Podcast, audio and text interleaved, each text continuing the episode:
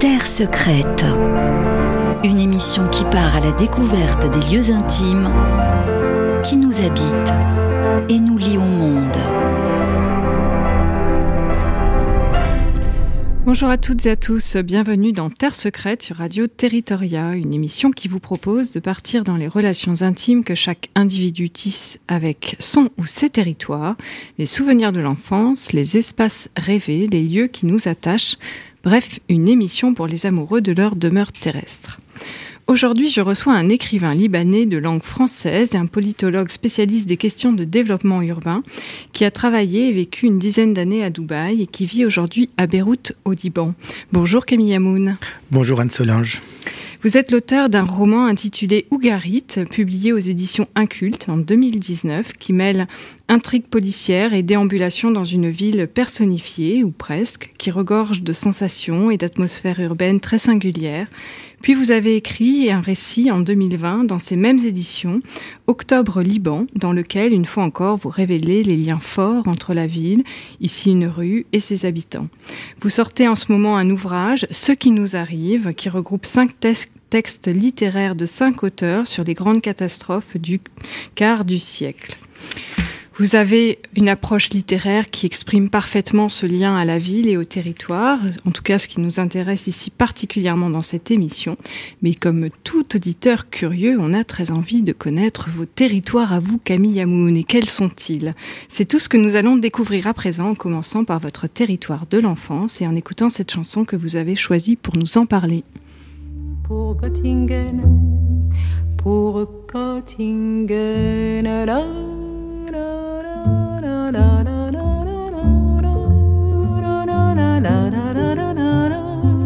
mais c'est bien joli tout de même à Göttingen, à Göttingen. Et lorsque sonnerait l'alarme, s'il fallait reprendre les armes, mon cœur verserait une larme pour Göttingen, pour Göttingen.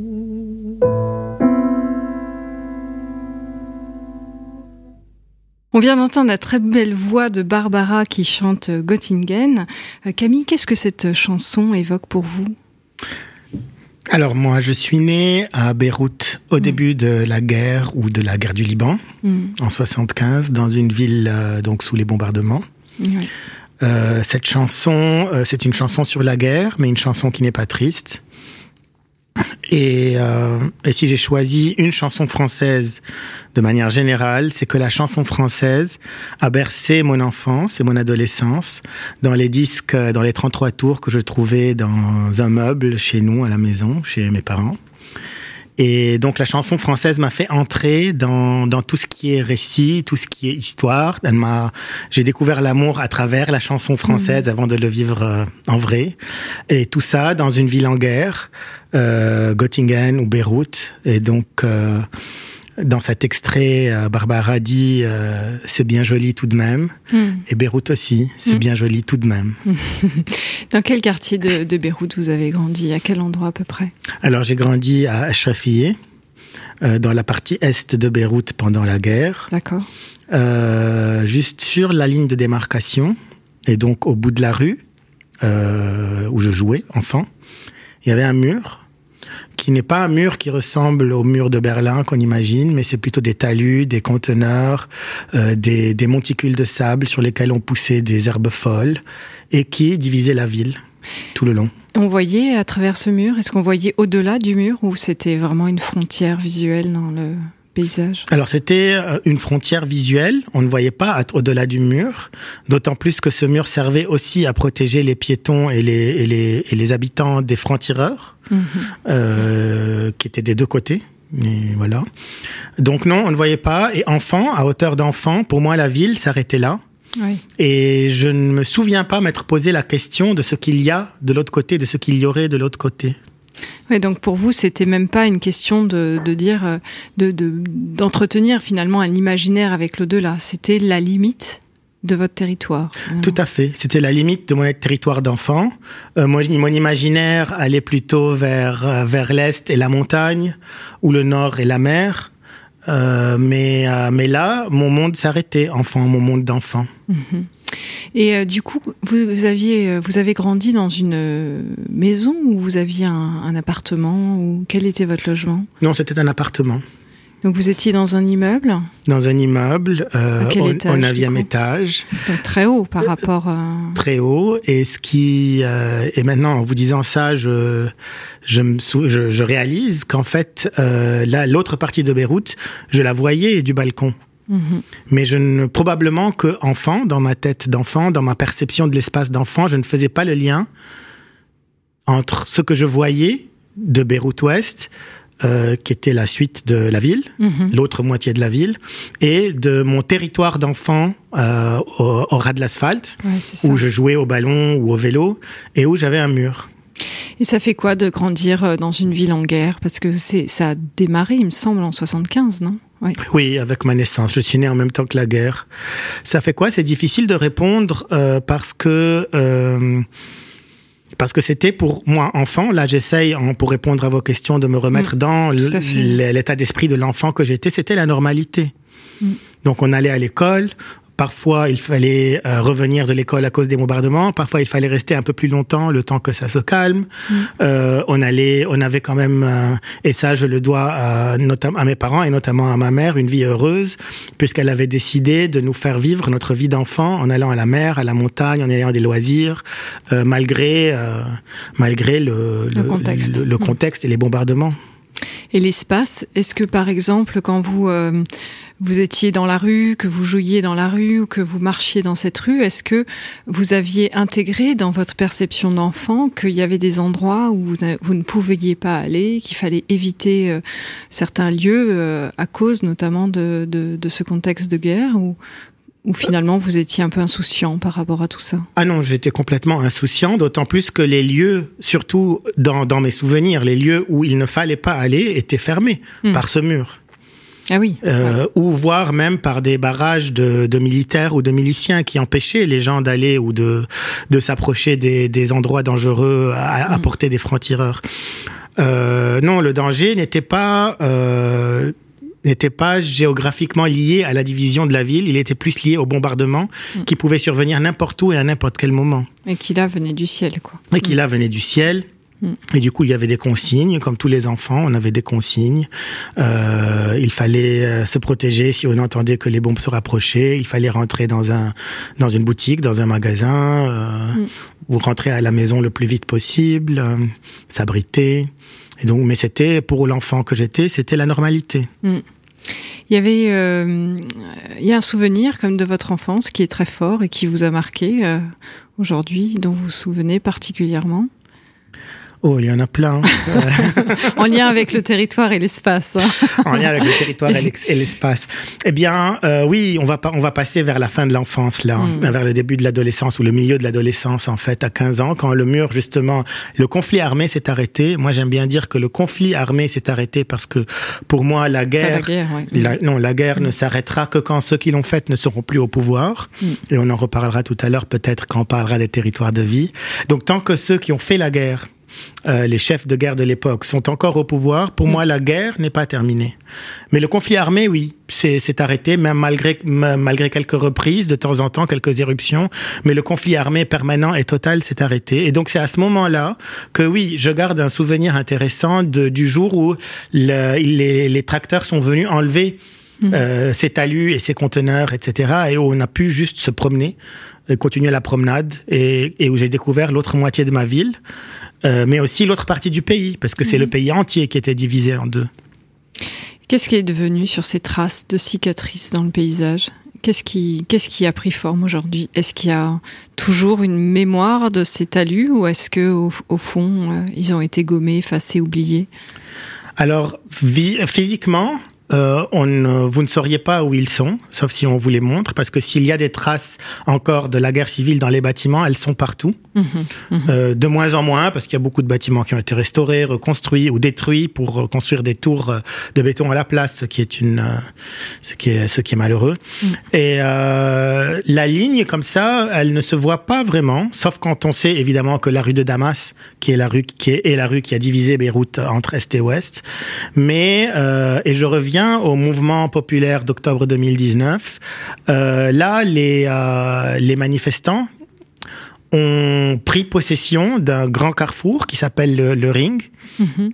et qui était un peu la porte qui séparait Beyrouth Est de Beyrouth Ouest, une sorte de checkpoint Charlie, ou qui servait de, de lieu de passage pas tout le temps ouvert, mais par intermittence, et qui permettait à certains de passer, de passer de l'est vers l'ouest et vice versa. Et donc les manifestants ont repris ce, ce, point, mhm. qui est une sorte de grand carrefour sur une autoroute urbaine qui fait, qui permet de passer de l'est à l'ouest. Ils l'ont pris, ils l'ont bloqué pendant les grandes manifestations d'octobre. Mhm. Et euh, on a, c'est là qu'on a compris euh, que que dans les mémoires des jeunes parce que c'était surtout des jeunes qui n'avaient pas nécessairement vécu cette, cette guerre et cette division. Euh, la division était encore là et ils voulaient la, la nier. La, la, c'était une sorte de négation de cette division, de bloquer cette rue et de s'installer euh, un peu comme une euh, comme un sit-in sur ce carrefour-là.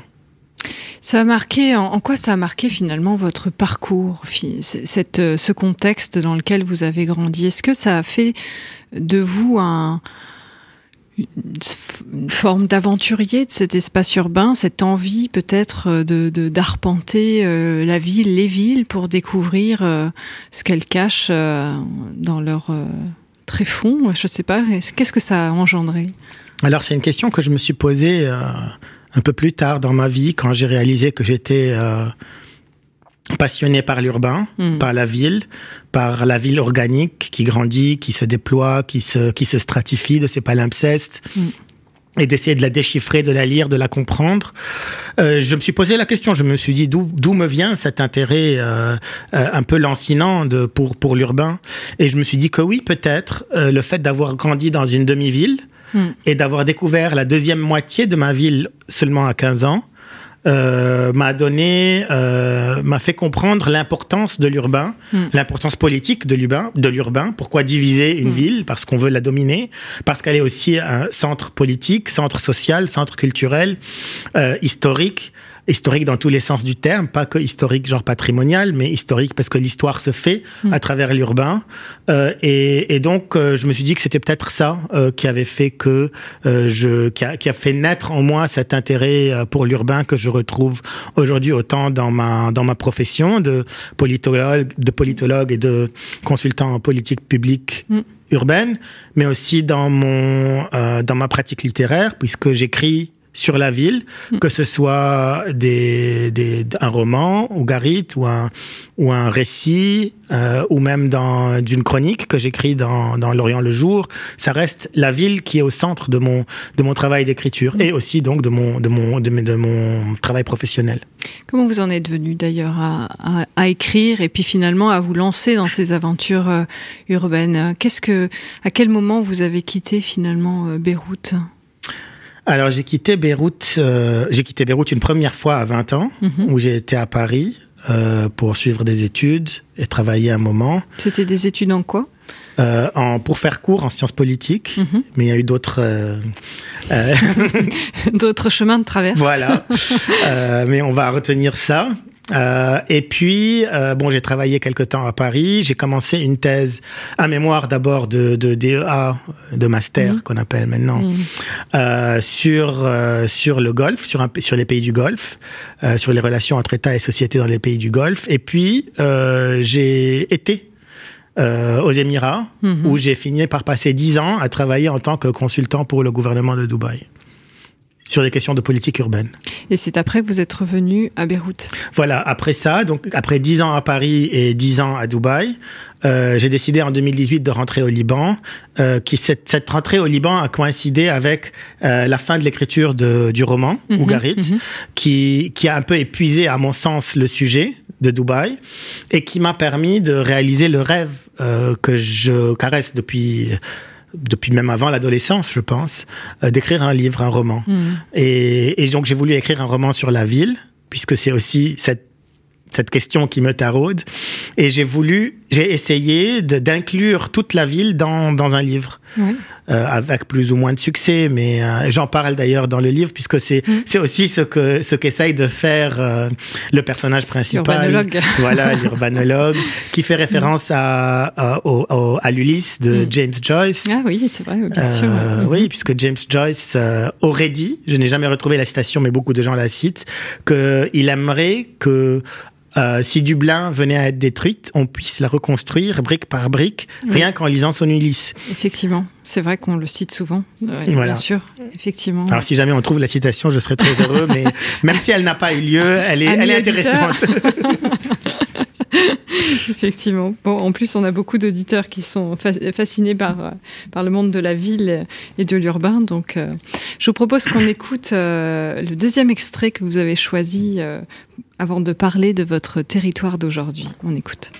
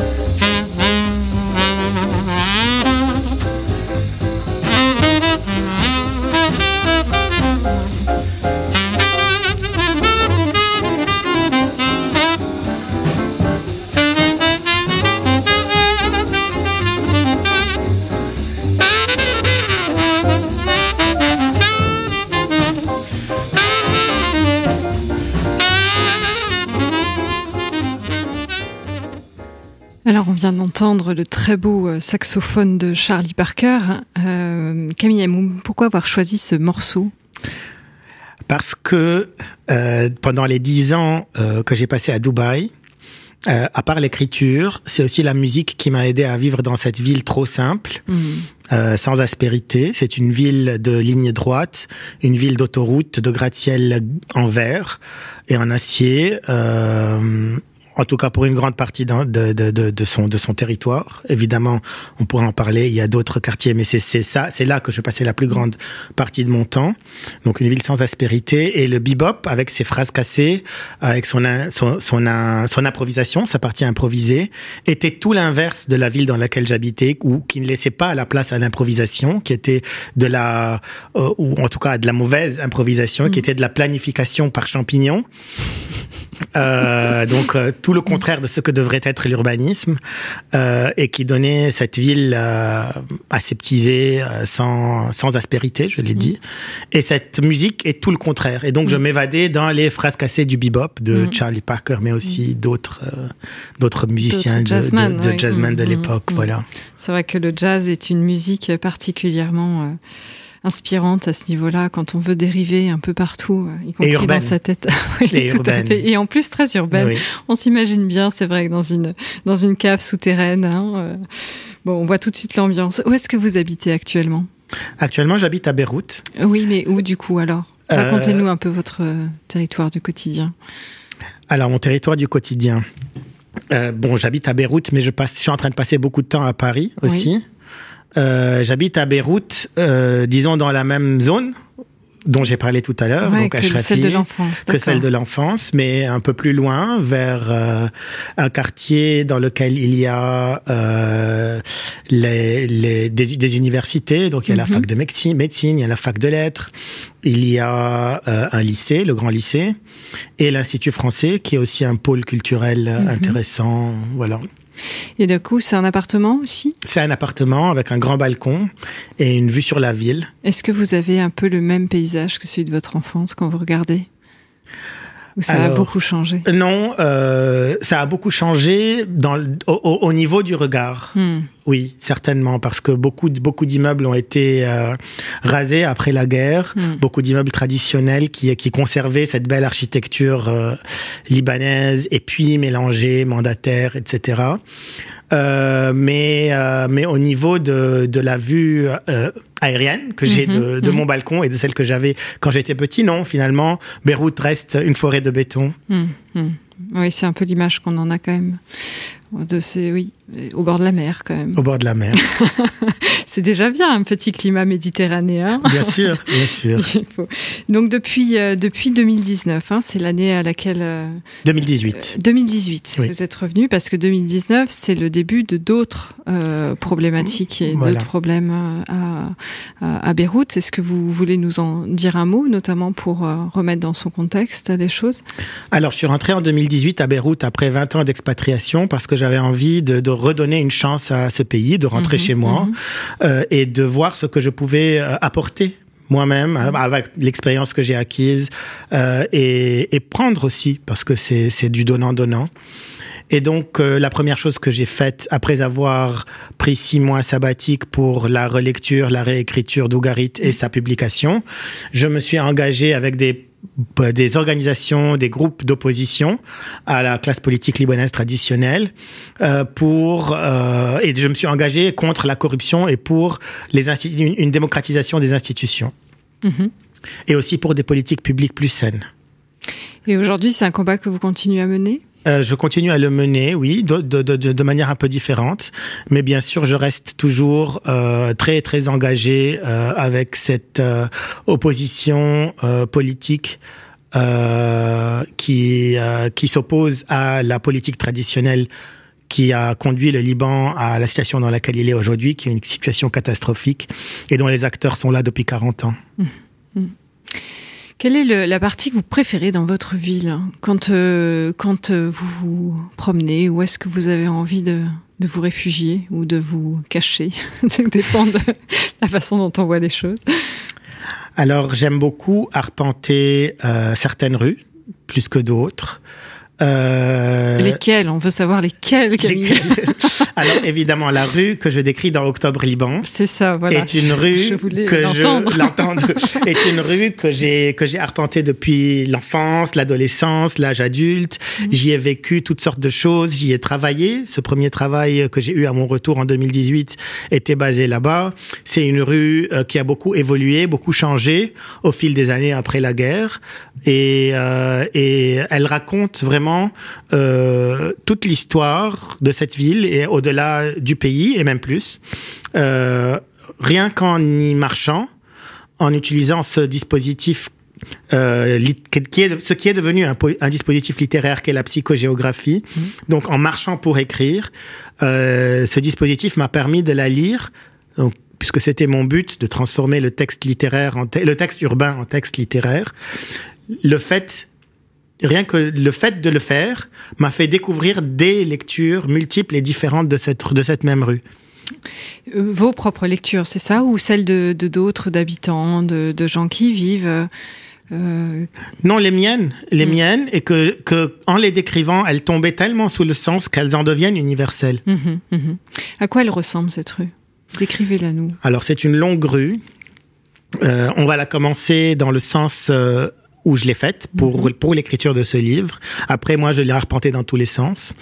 Euh, donc, elle commence dans la banlieue nord-est de Beyrouth, euh, sur un petit port de pêche, coincé entre deux grandes décharges de déchets en bord de mer qui transforment le littoral libanais, tellement elles sont énormes. Mhm. Puis, on traverse une voie rapide euh, sous un pont. Mhm. Et donc là, c'est le lieu de l'automobile. Et on rentre dans le premier quartier périphérique de Beyrouth, euh, qui est Bech Hamoud et Daura, où il y a une, population émigrée de travailleuses euh, du Sri Lanka, des Philippines, d'Éthiopie. Et donc là, on commence à entendre des langues, euh, une sorte de créole qui se construit, d'amarique, de tagalog, etc. Avec évidemment l'arabe, puisque c'est la lingua franca. Mm -hmm. Euh, on s'enfonce un peu plus et on arrive dans le quartier arménien D'où le nom de la, de la première partie de la rue, rue d'Arménie. Et donc dans le quartier arménien, euh, il y a des restaurants euh, de gastronomie arménienne, de la, des sandwichs arméniens, des saucisses arméniennes, des toutes, toutes sortes de, de, euh, d'artisans, cordonniers, bijoutiers, horlogers, etc., euh, qui sont venus d'Arménie euh, au début du siècle et qui se sont installés là. Donc on commence à entendre parler arménien et arabe avec un certain accent particulier euh, des Arméniens. On arrive ensuite, après cette ville arménienne qui est grouillante et qui est très urbaine et, qui mérite d'être découverte euh, plus qu'elle ne l'est, on arrive au fleuve de Beyrouth. Euh, fleuve, c'est un grand mot, euh, parce qu'aujourd'hui, ce fleuve, surtout en été, s'est transformé en égout à ciel ouvert. Et donc, on traverse le fleuve et on entre dans les quartiers de Marm Khaïl et Jemaïzé, qui sont des quartiers populaires, mais qui se sont progressivement gentrifiés parce que euh, les, euh, les, les, les rez-de-chaussée se sont remplis de bars et de restaurants qui attirent la jeunesse euh, euh et les étudiants et la jeunesse polyglotte. Donc, on commence à entendre euh, euh, des langues comme le français, l'arabe, le français et l'anglais se mêler à l'arabe. Mm -hmm. alors, et juste un mot sur la gentrification de ces quartiers. Effectivement, il y a des pour les pour les euh, habitants traditionnels de ces quartiers, -hmm. mais euh, mais le fait que la loi sur les loyers n'a pas évolué a fait que les habitants traditionnels n'ont pas été chassés de ces quartiers comme dans tout autre processus de gentrification, parce que les loyers ne sont pas montés à l'époque. Là, là, les choses commencent à changer avec la crise, ça se complique. Et puis, donc, on traverse ces quartiers, on passe certaines étapes euh, indispensables à la, à la, à la compréhension de, du système de corruption libanais, comme le siège de la compagnie d'électricité du Liban, je ne vais pas m'étendre, le port de Beyrouth. Et enfin, on arrive, après une balafre dans, cette, dans, ce, dans ce tissu urbain, dans le centre-ville de Beyrouth, qui n'a pas été détruit par la guerre, qui a été pardon détruit par la guerre, mais pas rasé par la guerre. Mm -hmm, Il a été rasé par son entreprise de reconstruction après la guerre. Et donc on arrive dans un espace désert, ouvert, des parkings immenses. Et je vous disais toutes les langues qu'on entendait parler tout le long de cette rue, de la Marie, Gotagalog, l'arabe, l'arménien, le français, l'anglais, etc. Une fois qu'on passe cette, cette balafre, là, on n'entend plus aucune langue parce que personne n'habite, parce que personne ne vient, parce que personne ne parle dans ce quartier-là, qui est, est le centre géographique mmh. de Beyrouth, mais qui a été transformé par cet échec de la reconstruction en périphérie. Donc il a perdu son âme humaine, en fait. Oui. Et tout du à fait. coup, cette rue, finalement, elle symbolise plus qu'un pays, en fait. Elle symbolise une, une ville cosmopolite. Quelle est pour vous la, différence d'ailleurs entre cette, le, la ville, la notion de ville ou de pays d'ailleurs? Pour moi, la ville englobe euh, le pays et surtout l'État-nation est un, est un concept qui exclut. Pour être libanais, pour être français, il faut avoir un passeport, avoir mm -hmm. une euh, connaître la langue. Euh, mm. Alors que la rue, la, alors que la ville euh, englobe, la ville est, est, est universelle par définition. Mm. Euh, n'importe qui qui habite à Paris, n'importe qui qui habite à Beyrouth est parisien et béroutin. Euh, la ville n'a pas de frontières. Ces frontières sont floues. Elles existent, mais elles sont floues. Elles se terminent lentement. Mm. Elles, elles se transforment lentement en banlieue puis en campagne. Alors que pour les pays, il y a des gardes frontières il y a des barbelés, il y a des, on est ou dedans ou dehors. Mm. Donc pour toutes ces raisons-là, je pense que la ville est beaucoup plus parlante comme, comme lieu, comme territoire d'appartenance que l'État-nation. Mm -hmm, mm -hmm. La ville ou les villes. Et du ouais. coup, on peut très facilement habiter plusieurs villes et être de plusieurs villes. C'est beaucoup plus compliqué et on le voit avec toutes les questions des, des binationaux, de quelques nationalités au pluriel qu'ils soient. Ça devient toujours compliqué. On l'a vu avec, à la Coupe du Monde dans le match France-Maroc. Comment se positionner, c'est très compliqué. Tout à fait. Et, et alors que la ville, pas du tout. On peut mmh. très bien être de Paris et de Beyrouth, être parisien pendant 10 ans, Dubaïote pendant 10 ans, Beyrouth Beyroutin pendant 20 et c'est pas sauf pour les équipes de foot il y a Marseille, il y a Paris. voilà. C'était une petite blague à part. Euh, vous êtes donc vous avez vécu dix ans, euh, dix ans à Paris.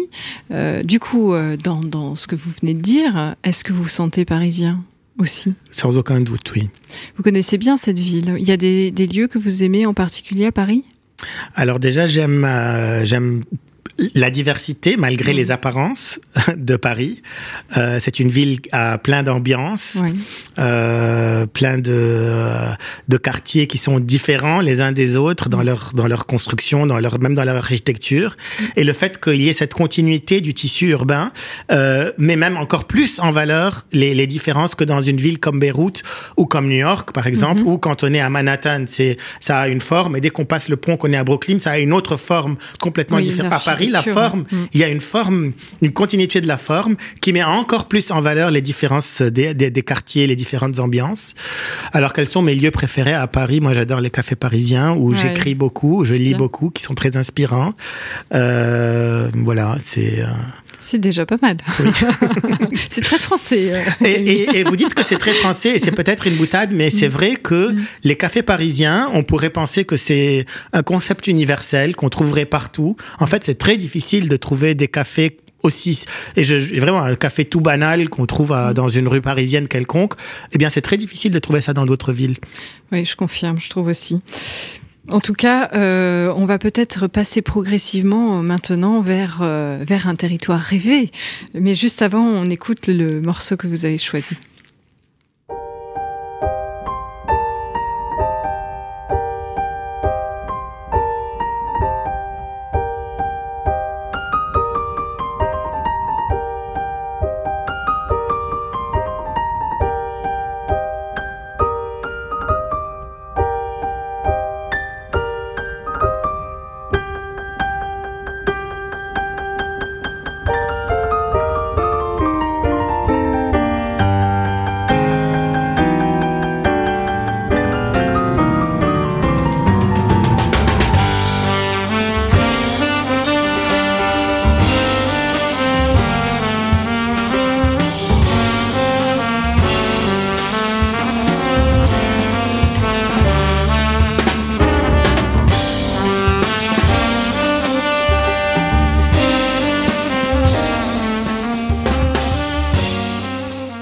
Vient d'entendre un extrait de Kaltoum d'Ibrahim Malouf. Pourquoi avoir choisi ce, ce morceau Alors ma réponse va vous surprendre.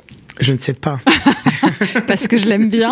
parce que euh, parce que cette cette trompette euh, d'Ibrahim Alouf et d'autres trompettes aussi, mais celle-là en particulier, euh, me semble être une, une, une, ouverture sur sur une sur une réflexion sur une musique autre et, et mélangée en tout mhm, cas mhm, certainement parce que le mélange et le métissage est quelque chose que on l'oublie trop souvent fait ce qu'on est tous mm.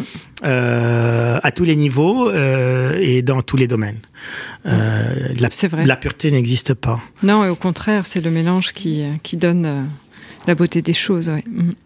Et si vous aviez la possibilité de vous téléporter là maintenant tout de suite, vous avez envie d'aller où? Vous avez le choix. La téléportation, c'est génial. On peut choisir où on veut. Allez. Eh bien, euh, je ne sais pas non plus. Euh, là, vous m'avez posé la question des, des territoires du rêve. Mhm. euh, Est-ce que je me téléporterai dans un endroit qui existe ou dans un, dans, dans un endroit imaginaire, un lieu imaginaire? Mhm. Est-ce que ce lieu euh, serait une ville mhm. ou euh, une maison perchée sur une montagne, comme on en trouve au Liban? Euh, Est-ce que ce lieu serait, et suivant mon humeur, plutôt un lieu où on a résolu les problèmes dans lesquels on, mmh, on, mmh. on s'enlise aujourd'hui?